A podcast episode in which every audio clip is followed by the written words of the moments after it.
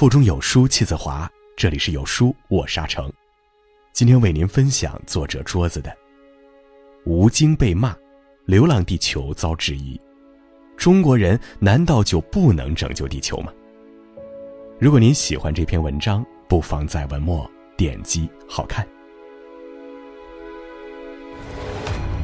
地球将会突破木星的刚体洛希极限，进入无法逆转的解体过程。幺七幺杠洞幺，我们正在进入上海地区。飞飞飞飞飞飞，下降离五百公尺飞行升力。我们的目标是重启苏拉维西三号转向发动机。大年初一上映的《流浪地球》口碑炸裂了，刚刚反超了《疯狂外星人》，逆袭成春节电影档冠军。电影最后特别明写了剧中一个配角刘培强的扮演者吴京先生。很多人都很好奇，为什么要特别感谢他呢？是因为他比较出名吗？其实不然，熟悉电影圈的人都知道，拍科幻片往往费力不讨好，受众少、成本高、技术难、风险又大，远不如找流量明星拍爱情片赚钱。所以，《流浪地球》的诞生颇为坎坷。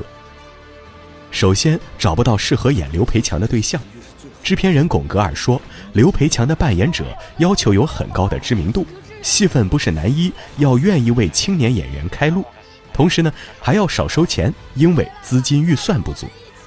但有很高知名度的男明星，谁愿意为一部前途未卜的科幻片砸上名气、时间，还少收钱呢？谁这么傻呢？这是我没回家机会。这个傻子就是刚拍完《战狼二》的吴京。看完剧本，他觉得故事很好，而且是中国人的科幻片，所以答应客串这个小角色。但谁都没想到的是，拍了几天后，原本的投资方因为利益的考虑突然撤资，剧组没钱拍了，眼看这颗球还没出生就流产了，吴京不忍心，追投了六千万。然后拍着拍着又没钱了，吴京也在剧组泡了三十一天了。一天，导演郭帆不好意思地问吴京：“能不能不给片酬，将经费用在特效上？”吴京二话没说，又同意了。终于，《流浪地球》如期上映，该片斩获春节档票房冠军不说，还被誉为中国科幻片的里程碑，受到一众好评。很多人激动地表示：“中国终于拍出了现象级的优质科幻片了。”这一天，我们等了十年。以后提起科幻片，不只是好莱坞，中国也可以。吴孟达更是赞叹：“我有点不相信，是我们自己中国拯救世界，剧本是中国人写的。这其中很大一部分功劳都要归于吴京的仗义出手。但就是这样一个人，大过年的却被骂成了筛子，因为吴京参演，所以拒绝去看《流浪地球》。”因为吴京给电影一分。为什么？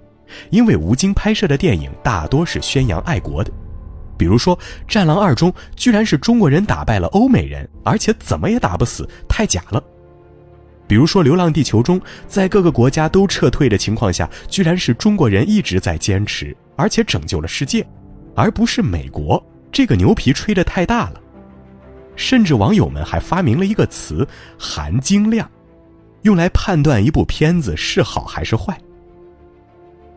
所谓的含金量，就是一部片子若宣扬爱国、宣扬中国人厉害，就等于里面有吴京。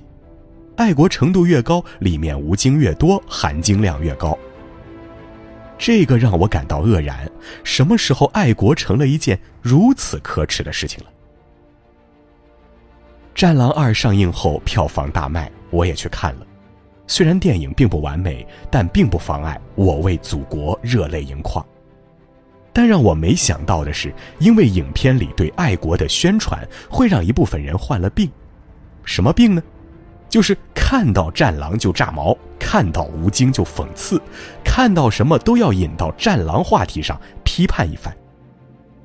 这种病在《战狼二》上映后出现了，在《流浪地球》上映后再次复发了。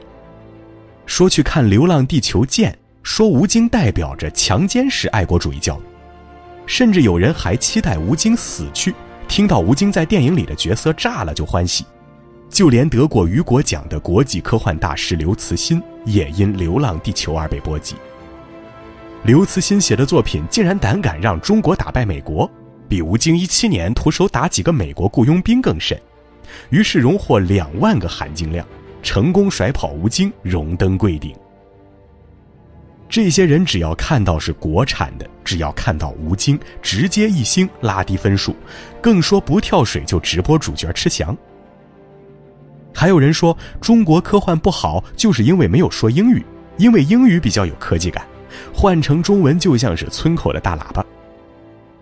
这些人建立表情包，蜂拥而上，像疯狗一样四处咬人。更有人直接表示，中国人拯救地球很尴尬。是强行吹牛皮，应该请外国人来拯救地球才对。说真的，看到这些，我感到有些害怕。在他们眼里，一直以来拯救世界的都是美国人，在他们的潜意识里，根本不相信中国人也可以成为世界舞台的主角。真是跪久了，再也站不起来了。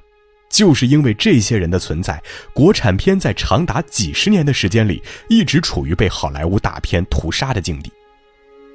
我一个电影圈的朋友告诉我，很多国产电影上映的时候会刻意避开美国大片的档期，因为票房会无比萧条、惨不忍睹。比如《加勒比海盗五》上映时，当天国产电影票房全部加起来，甚至不到前者的五分之一。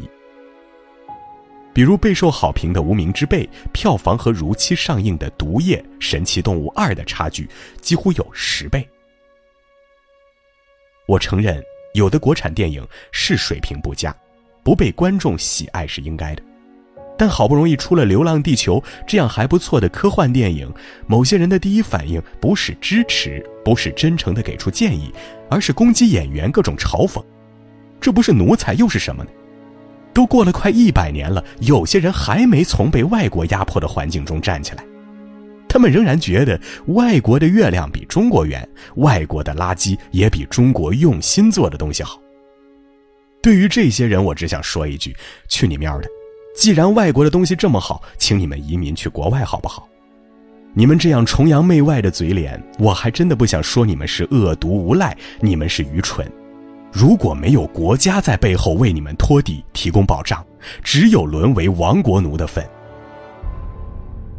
中国人被骂“支那猪”、被骂“东亚病夫”这段屈辱的历史不记得了吗？“华人与狗不得进”的标语你还想看到吗？八国联军联合侵华、火烧圆明园，这么快就忘记了吗？一边享受着国家提供的各种保障，却贬低自己的祖国。一边跪舔各种侮辱中国的外国人，叫人家爸爸，贱不贱呢？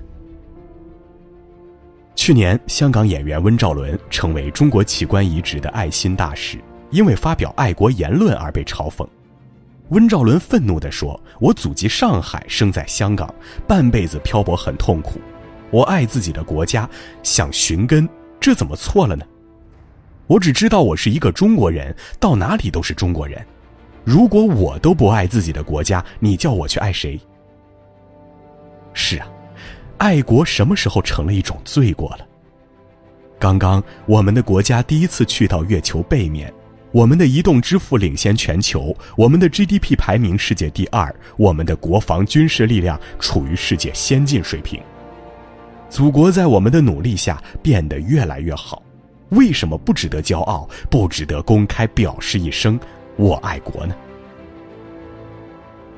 熟悉我的读者都知道，我曾经也写过很多爱国主题的文章，华为事件写了，D J 辱华事件也写了，但每一次都有很多人在后台攻击，骂我是臭不要脸的爱国主义。我知道这一篇文章也会得罪很多人，但是我仍然要说，我爱国，我深深爱着这片土地，即使遭受质疑，即使。备受攻击，你们就当我是中国的脑残粉好了。我就是曾经在天安门看升国旗哭了的人，我就是每次看奥运会听见国歌就眼红哽咽的人，我就是曾经在半夜看网上北京奥运圣火传递时中国人保护火炬的图片，看得嚎啕大哭的人。我们的国家确实不那么完美，但哪个国家又是完美的？正是因为有这些问题，所以才需要我们这样的人解决它，去不断的完善。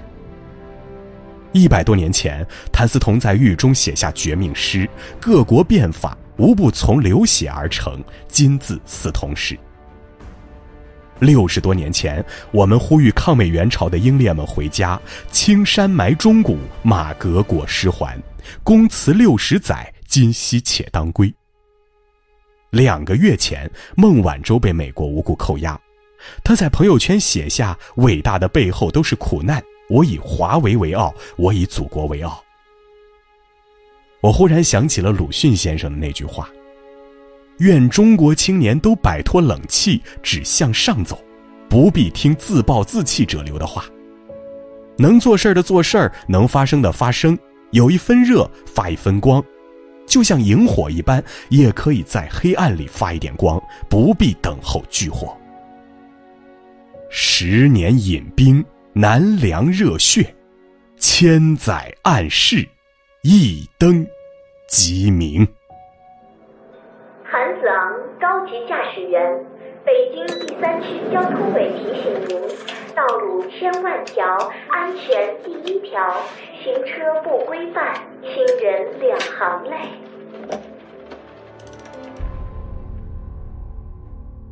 好了，那么今天的分享就是这样了。在这个碎片化的时代，你有多久没读完一本书了？在有书的公众号菜单长按识别文末二维码，免费领取五十二本共读好书，每天有主播读给你听。欢迎大家下载有书共读 App 收听领读，我是阿成，我在山东烟台向你问好，记得在文末点击好看。